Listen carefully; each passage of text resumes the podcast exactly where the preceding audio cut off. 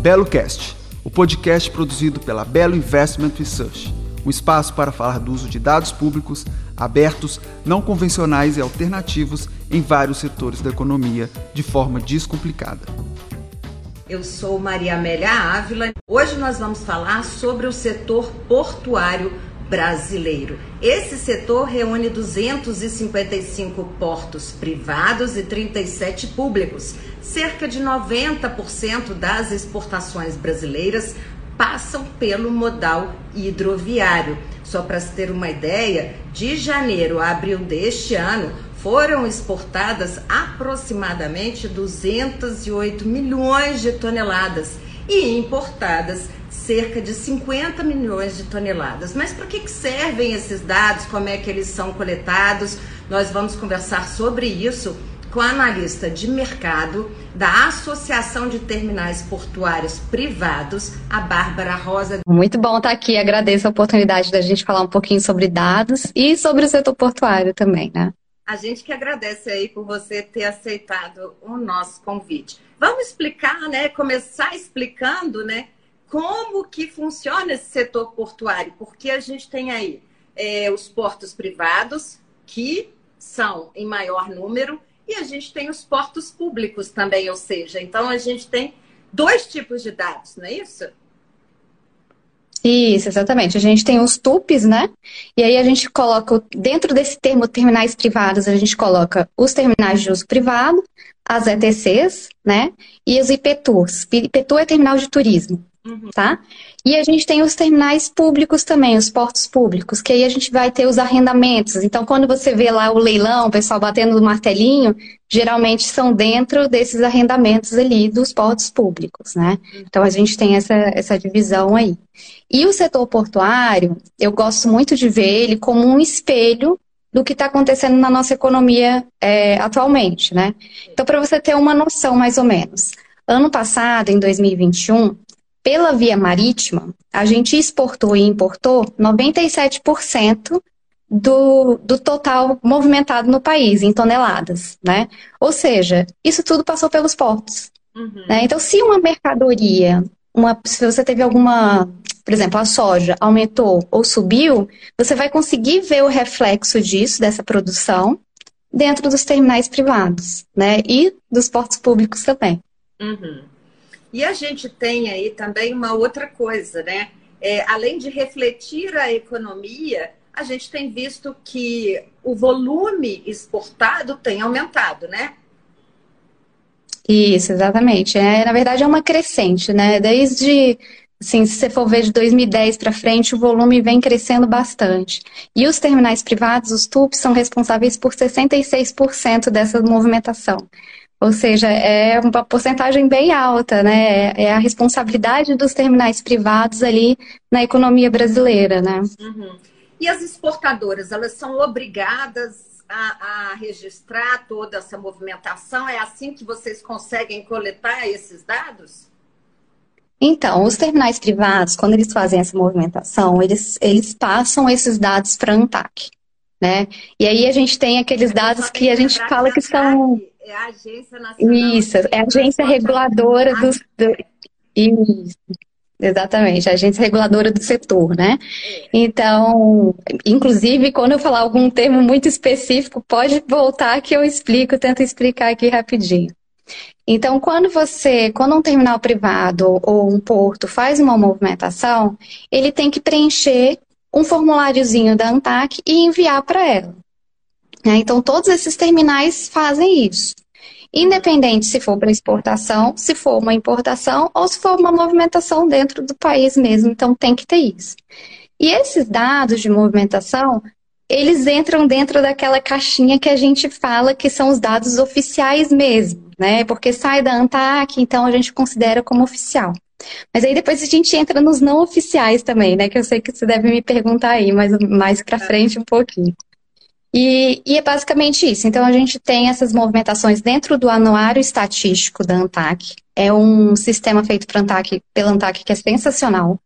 Muito legal mesmo, uma equipe muito competente e que a gente tem uma relação muito próxima né? Tanto a ANTAC com a ATP, junto com o Ministério da Infraestrutura, em relação a esses dados aí de movimentação. Uhum. Esse anuário, ele tem, por exemplo, esses dados que as exportadoras passam. Elas têm um prazo para poder passar? Existe um gap aí entre, né, entre elas exportarem e repassarem esses dados? Como é que é isso? Ou é imediato? Não, existe um, um período, né, que eles têm que, que eles podem utilizar para mandar esses dados. Geralmente saem em dois meses, né? Onde que você consegue dados que são um pouco mais recentes, né? Você vai conseguir no Comex Stat, né? Só que o Comex Stat, ele é um pouco diferente da ANTAC no, no seguinte sentido. Da ANTAC, eles focam nos terminais. Né? Então, o que passou pelo terminal vai estar lá. No Comex Stat, que é um sistema do, do Ministério da Economia, você tem o que passa pelos terminais e o que não é por terminal, o que às vezes por aviação, né? O que às vezes não passou no terminal porque foi é, em alguma é, offshore, por exemplo. Então ali é, você vai ter uma visão um pouco mais ampla né, do, do que de fato foi exportado e importado. E na ATP, como é que vocês fazem essa coleta de dados? Vocês pegam, cruzam tudo isso e dados não oficiais também? Isso, exatamente. A gente pega tantos dados que são é, da ANTAC, né? Então, lá eles focam muito nessa parte de dados de índices de eficiência. O que, que são índices de eficiência? Você vai ter lá a movimentação do setor portuário em tonelada, você vai ter a atracação. O que, que é atracação? É quando o navio de fato parou ali no, no, no teu terminal. Então, é, imagina o seguinte, óbvio que não é tão simples assim, tem outros fatores que influenciam, mas se a sua movimentação no terminal aumentou, mas o seu número de atracação diminuiu, o que, que pode significar? Pode significar que você está recebendo navios maiores. Então, você está tendo uma capacidade maior de exportar aquelas mercadorias. Então, isso é um índice de eficiência, eficiência legal. Óbvio que não é tão simples assim, tá? Pode estar acontecendo outras coisas no terminal que a gente tem que avaliar também. É, outra coisa que a gente tem que vem da, da ANTAC é a prancha média. Né? O que, que, que é essa prancha média? E a consignação média é o tempo que o terminal leva para encher aquele navio da mercadoria e sair com, aquele, com aquelas mercadorias, né? Então, isso também é um índice de eficiência. Então, eles focam muito nisso, né? Mas o que, que acontece, o que, que a gente sentiu muita falta na ATP? De alguns dados um pouco mais qualitativos, vamos dizer assim. E aí eu vou trazer um exemplo aqui, que é o, o da capacidade estática do terminal que, e da capacidade dinâmica. O que, que é a capacidade estática e a capacidade dinâmica de um terminal? é a capacidade estática é aquilo que ele consegue absorver de mercadoria, uhum. né? E a capacidade dinâmica é quanto que ele consegue movimentar, né? Por ano, quanto que ele consegue movimentar de mercadoria ali. E a gente não tinha isso é, dentro do sistema da ANTAC, a gente não tinha isso em números oficiais. E por que, que a gente queria esses dados, né, de capacidade estática e dinâmica? Porque durante muito tempo no setor portuário, a gente teve um, um gap, vamos dizer assim, um gargalo no setor. Você produzia muito, mas você não tinha como fazer com que essa mercadoria saísse. Né? Não então, tinha como escoar essa mercadoria. Isso, não tinha como escoar essa mercadoria, né? Então, a partir daí, a gente precisou ver. Hoje, hoje é bem diferente, né? Hoje, assim, a gente teve algumas outras políticas que facilitaram muito na, no, na resolução desse gargalo, desse problema. Né? Um, uma delas é o reporto, não sei se você já ouviu falar, que é uma política de incentivo à modernização portuária. Né, do, do setor portuário. Uhum. Então, isso ajudou muito os terminais a se desenvolverem e diminuir um pouco esse gargalo. Uhum. Só que a gente sabe que a produção vai aumentar. Né? Então, será que no futuro os nossos terminais vão ter capacidade para pegar essa mercadoria que a gente está produzindo e exportar elas, ou importar as mercadorias que a gente está precisando. Então, isso é um dos dados que a gente precisava. Qual que é a capacidade dos nossos terminais hoje? Né? Então, como que a gente fez isso? A gente precisava ir em terminal por terminal para saber qual era a capacidade deles atual, né? E aí a gente pegou, é, a gente sempre pensa de que, assim, que dados não oficiais são dados que são tirados da nossa cabeça, né? Eu sempre tive esse preconceito, não sei se você também tinha um pouco, assim, né? E não funciona bem assim, né? A gente, óbvio que a gente vai atrás de uma fonte confiável quando a gente pega esses dados. Sim. Então, como que a ATP fez? Quando um terminal pede uma autorização, ah, eu quero construir um terminal, né? Ele vai lá, primeiro passa por uma fase lá dentro do Ministério da Infraestrutura, depois vai para a ANTAC e são pedidos alguns documentos. Entre esses documentos, eles pedem um memorial descritivo do terminal. Uhum. O que, que é o memorial descritivo? Tudo que o terminal vai ter que ter ó, minha capacidade estática é tal, minha dinâmica é tal, eu tenho tais e tais maquinários, né? E aí, e tudo isso dentro do memorial descritivo. A partir desse memorial descritivo, a gente pega e coloca no nosso banco de dados. Então, é um dado oficial, vamos dizer assim, porque eles passaram isso para a agência para conseguir autorização. Uhum. Então, são dados que estão lá na agência. Então, a gente pode confiar com aquilo ali né? E se um terminal for ampliar, ah, Bárbara, mas e o terminal depois de 10 anos está com a mesma capacidade? mas se ele for ampliar, também, né? ele tem que registrar também, exatamente. Então, quando ele faz esse registro, a gente já sabe desse registro e a gente já altera no nosso banco de dados também. Uhum. Né? Então não é assim tão simples como, como a gente acha, né? Que o número vem e a gente só mandou um e-mail para o terminal e o terminal mandou um e-mail respondendo, né? Uhum. Não, não funciona dessa forma, né? A gente tem toda uma metodologia, né? É verdade. Agora, a gente sabe que tem vários desafios, né? Entre eles a questão da burocracia, mas também a questão da própria falta de, de estrutura dos próprios portos, né? A gente tem aí um porto que é o maior, que é a maior referência, que é o porto de Roterdã, não é isso? Isso. Uhum. E como é que um então, a gente pode conseguir uma eficiência tão boa quanto o porto de Roterdã? É, eu acho que assim, questão de exemplos, olhando números e como que a gente, como que eles, é, através de números, demonstram essa eficiência também, e fazendo essa análise comparativa. Então, isso é algo que a gente faz muito no setor também. Né? Se você. É, e, e, olha, análise comparativa no setor portuário não é uma coisa fácil, tá? Você tem que ver se o terminal movimenta o mesmo perfil de carga que você. É assim, é, é, é muita, muita coisa envolvida aí, né? Uhum. Eu acho que seria mais ou menos nesse, nesse sentido aí. Os dados, esses dados, eles podem ajudar a aumentar essa eficiência e também a competitividade, né? Isso, exatamente, a competitividade também. Tem outro tipo de dado, vou até para exemplificar um pouco, é, ficar um pouco mais fácil da gente enxergar isso, ainda mais para quem não é do setor. É, e outro tipo de dado que a gente tem também, que, que eu acho interessante quando a gente faz essa análise até de investimentos que a gente tem que fazer futuros para o nosso país, é a questão do, do cais e a capacidade do, do terminal de, de receber alguns navios. Né? A gente falou de capacidade estática e dinâmica de movimentação, uhum. mas você também tem a questão da estrutura do terminal. Então, no Dataport, que é o sistema que a gente fez lá da TP, a gente tem essas informações. Então, esse terminal aqui hoje consegue receber um navio de que tamanho? Uhum. Né? É, é, um, é um Panamax, é um Supramax, um, um Panamax é, é, mais ou menos de 60 mil toneladas, vamos dizer assim, né? E que é o, o, mais normal, assim, mais comum da gente ouvir falar.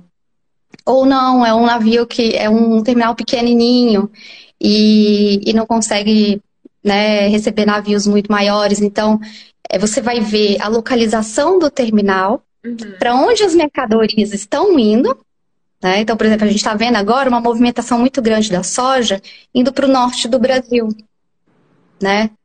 Indo ali para aquela região da Barra Norte, são os terminais do Rio Amazonas, né? Uhum. Então, como que está a capacidade desses terminais? Esse, existe o calado ali para aquilo, né? Essa é uma das outras coisas que a ATP defende, o aumento do calado ali naquela região é, da Barra Norte, justamente para a gente poder permitir que navios maiores passem. E o que é, é de nada adianta. Explica direito. Ah, tá. o calado, deixa eu tentar explicar de uma maneira para quem não é do setor, né? É, o calado é mais ou menos até onde o navio pode afundar. Uhum. Então, quanto mais mercadoria você coloca dentro do navio, maior vai ser o seu calado, porque mais ele vai afundar. Sim. Né? Então, ali a região, hoje a gente tem uma limitação do calado. Né? É, a Marinha só permite navios com calado até uma determinada é, metragem lá. E a gente quer que aumente um pouco isso, dessa, desse calado lá, para que no, embarcações maiores possam passar e embarcações mais cheias. Né? Porque hoje algumas embarcações vão e elas não conseguem encher totalmente ali, né? Uhum. Então você acaba assim tendo um, um frete morto que a gente fala. É um valor que você paga de uma mercadoria que você não está exportando. Né? E que o navio está indo vazio ali e poderia estar tá indo um pouco mais cheio. Uhum. Né? Só lembrando que esse transporte dentro do próprio país é chamado de cabotagem, não é isso? É, se, se, você não perder a, de vista a costa do país, é cabotagem. Mas tem a do interior também, né? Que é só. Aí você, você perde de vista a costa, né? Uhum. Agora, explica um pouquinho mais a metodologia, então. Então, cada, é, cada informação que a gente vai pegar, ela geralmente tem, vai, a gente vai buscar em, em documentos diferentes. Então, por exemplo, se eu quero pegar uma informação de, de terminais que estão para vir, né? Quantos terminais que vão vir por aí, ou seja, quantos novos investimentos vão surgir em terminais portuários? Eu vou olhar, por exemplo, o diário oficial. Por quê? Porque sempre que um terminal novo quer pedir uma autorização, ele vai fazer um anúncio, né? Você tem que ter um anúncio público. Nesse anúncio, eu vou conseguir já ver, opa, peraí, ó, esse terminal aqui entregou a documentação e ele quer existir. Então, ele já vai para a nossa tabela, né? O terminal agora conseguiu, entregou toda a documentação dele e agora ele é, ele conseguiu, virou um TUP, né? Por exemplo ele vai ter um contrato, contrato de adesão que a gente fala. E esse extrato também está no diário oficial, ou seja, também é um, um, dado oficial. Ele conseguiu e ele já é um terminal. Então ele já muda de status na nossa tabela. Se antes ele era um previsto, agora ele já é um terminal que de fato já existe contratualmente, né? Então a gente sempre vai pegando a partir de documentações essas informações aí. Esses é... dados que não são oficiais, vocês acabam pegando através dessa documentação. Exatamente, né? As documentações, as documentações são oficiais, né? Mas o dado ele não está saindo é, da agência reguladora em si. E eu até entendo isso de certa forma, porque assim, é, os recursos são limitados. Né, uhum. dentro das, dessas agências reguladoras. E eu, assim, particularmente, acho que eles fazem um trabalho magnífico para a equipe que eles têm hoje. Assim, eu conheço a equipe deles e eu acho que é magnífico o trabalho pela, pelo tamanho da equipe hoje. E não tem realmente como você manter um controle de todas essas informações com uma equipe pequena e com recursos limitados, uhum. né? Então, o setor que está interessado por aquele tipo de informação, ele tem que ir atrás e ele tem que arranjar um jeito de conseguir essa informação né? Da maneira que seja mais confiável possível. É, eu acho muito confiável, assim, tá lá no diário oficial, foi assinado, tá tudo certinho e foi para nossa tabela, tá lá. A gente tem que cumprir todos esses requisitos, é o que a, é a gente parte desse pressuposto, né? É, não necessariamente você tem que, assim, nos seus dados tem que ser a ANTAC falando, existem tantos terminais, existe, a gente já sabe que existe, ela falou que que surgiu um novo. É só a gente contar, vamos dizer assim, entendeu? Uhum. Então, eu não, assim, para mim, são dados não oficiais que acabam sendo bem oficiais, né? E isso acaba assim, dá para poder é, fazer esse cruzamento e ter muito mais dados disponíveis para qualquer pessoa, não é? Exato. Exato. Aí a ideia é justamente isso, né? Quando a gente criou o Dataport, a gente, inicialmente, qual que era a nossa ideia? É que fosse um hub de informações do setor portuário. Uhum. Então, o que você quisesse de informação, tivesse lá. Porque às vezes você tinha que ir na TAC, às vezes você tinha que ir na Marinha. E, pô, a gente queria ir num lugar só e todas as informações estivessem lá. Então, essa parte de você pegar a informação que já existe e colocar no seu sistema, isso é fácil ser tranquilo, né? O difícil é você realmente criar esse banco de dados com informações que você já tem, mas que não estão estruturadas. Uhum. né? Você estruturar essas informações. E essa que foi nossa ideia. E você cruza, que nem você falou, essas informações. Eu cruzo a informação que eu tenho com a, da ANTAC, com a informação que eu tenho da Marinha, com a Marinha, com a, a informação que eu tenho da Polícia Federal. E isso me ajuda, ô Maria Amélia, não só na parte de estratégia de negócio, né? Mas isso me ajuda também na parte de regulatório né? Que é o que a ATP também trabalha bastante, né? Você mostrar ali por que, que aquela regulação é importante, que nem eu falei do reporto, ou por que, que aquela outra regulação está é, tá sendo muito ruim para o setor, e você traz números para confirmar isso. Você pega todos esses números juntos, cruza e mostra isso de uma maneira concreta, né? Uhum.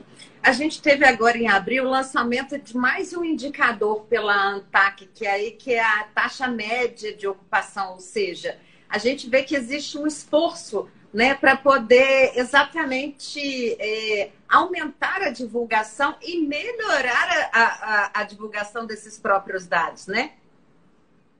É isso mesmo, tá tendo um esforço. E sabe quando que eu reparei que esse esforço aumentou muito? Quando a gente iniciou a pandemia. É, eu acho que quando iniciou a pandemia, a gente trabalhando assim em casa com dados e vendo essas informações, a gente começou a ver a importância de a gente ter isso assim na internet, conseguir buscar. Né? Antes você tinha muito do telefonema, ligava para saber como é que tá isso, como é que tá aquilo e tal. E, e com a pandemia aumentou muito. Lá dentro da, da, do site da Antac mesmo, você tem os painéis, que eles começaram a criar vários painéis, uhum. né? A gente lançou o Dataport. O Dataport ele é feito no, no Power BI. Bem facinho de mexer, bem tranquilo. A gente lançou o Dataport, deu menos de um ano, a Antac, a gente lançou na pandemia. A Antac foi e lançou esses painéis, que também são feitos através do Power BI, e justamente para facilitar essa, essa, essa busca por dados, né? Uhum. E esses dados são, estão disponíveis para qualquer pessoa também, né? Porque eles estão ali na internet, eu entrei, dei uma fuçada, olhei na TV, na Dataport, olhei também lá na Antac, ou seja, a gente consegue né, enxergar esse trabalho, né? E a importância desse trabalho, que eu acho que é fundamental, né, Kira? Assim, você pode comentar um pouco mais sobre a importância desse trabalho de vocês e da própria Antac, né? Aham. É, e a gente, a gente até criou, além desses dados quantitativos, também é interessante a gente ver os dados que são quali, né? É. é a gente criou recentemente, eu não sei se você chegou a ver, nosso banco de legislação. É, e aí, às vezes a gente pensa assim, ah, não, banco de legislação só para ver o, o, que que o que está vigente, o que que se aplica a mim ou não. Mas é muito mais do que isso, né? Permite você ver é, o histórico do setor e como ele foi evoluindo e permite você, às vezes, apontar é, um artigo que foi decisivo para uma virada de chave no setor. Uhum. Né? Ou se vale a pena ou não voltar atrás em alguma legislação. Então, então também a gente tem esses outros dados é, qualitativos, né? A gente tem esses quantis, que nem você falou aí do novo da, da, da ANTAC, mas a gente também tem os quali. E, e esses, esses novos painéis que a ANTAC criou, eles são muito qualitativos também. Uhum. Né? Eles são a agenda regulatória que eles vão ter esse ano, o que, que eles estão pretendendo fazer. Então, essa também é uma forma de dados, né? Nem, nem sempre dados são só números, né? E, e, a gente tem que lembrar um pouco disso também, né? É verdade. E a gente tem visto cada, cada vez mais o uso de dados que a gente chama alternativos, né? É, em várias atividades e em vários organismos é, nacionais, né? Inclusive. Uhum, isso a gente tem, a gente tem vários dados é, alternativos. Eu estou aqui pensando assim no setor portuário, quais tipos de dados alternativos que a gente tem, né? Mas eu estou pensando mais no Dataport porque realmente a gente, a gente sentiu falta disso, de ter esses tipos de dados. Né? Vocês conseguem recuperar isso, né? Sim, a gente tem, a gente tem uma série histórica do, dos terminais, né? É, a, gente, a gente avalia, por exemplo, quantos contratos por, por ano foram sendo autorizados. Né? Isso permite dar, a gente falar um pouquinho da eficiência do governo. Pô, o governo está conseguindo autorizar rápido? Ou está sendo um pouco moroso aí? Óbvio que tem várias outras variáveis envolvidas aí, mas é, permitem a gente fazer esse tipo de análise, né? Bárbara, para a gente encerrar, existe aí alguma perspectiva de novos produtos aí né, nessa área para poder coletar dados agora em 2022? Então, vamos lá. A gente, o Dataport, né, a gente é, quer deixar, fazer uma maneira mais fácil de vocês conseguirem coletar esses dados do Dataport. É, e além disso, a gente está com alguns bancos de dados que estão programados aí para sair esse ano ainda dentro do setor portuário. Acho que vão ser três. É, e além do banco de dados, a gente também está com uma programação aí de sair um, um manual para o setor portuário de como você abrir um TUP, né? Como você faz para para fazer isso. É, não posso dar muitos spoilers, não me deixaram dar muitos spoilers, mas acho que vai ser bem legal, que vocês vão gostar. É, é, principalmente um deles, eu acho que é muito útil para a gente tentar conseguir valores um pouco menores no seguro do navio. Estou dando, tô dando um, um spoilerzinho, assim. Já tem então, acho que vai ser. É, um deles deve sair no fim desse mês, provavelmente. Uhum. Passando pela aprovação do nosso conselho diretor, sai no fim desse mês. E os outros dois no fim do ano. Muito obrigada, Bárbara. Eu que agradeço, Maria Amélia, agradeço o pessoal da Belo aí, que eu acho que está fazendo um, um, trabalho fantástico, explicando um pouco do que, que são esses dados alternativos. E como a gente não precisa ter medo desses dados alternativos, e muito pelo contrário, usar esses dados alternativos aí. É né? verdade, a gente usa bastante. Bom, eu tenho que agradecer também todas as pessoas que nos acompanharam aqui. Hoje eu conversei com a Bárbara Rosa, que é analista de mercado da ATP, que é a Associação de Terminais Portuários Privados, que veio falar para a gente sobre a questão da importância né, e como que são coletados os dados né, no setor portuário brasileiro. O Belo Cast é o um podcast produzido pela Belo Investment Research. Para mais informações, acesse www.belo.re.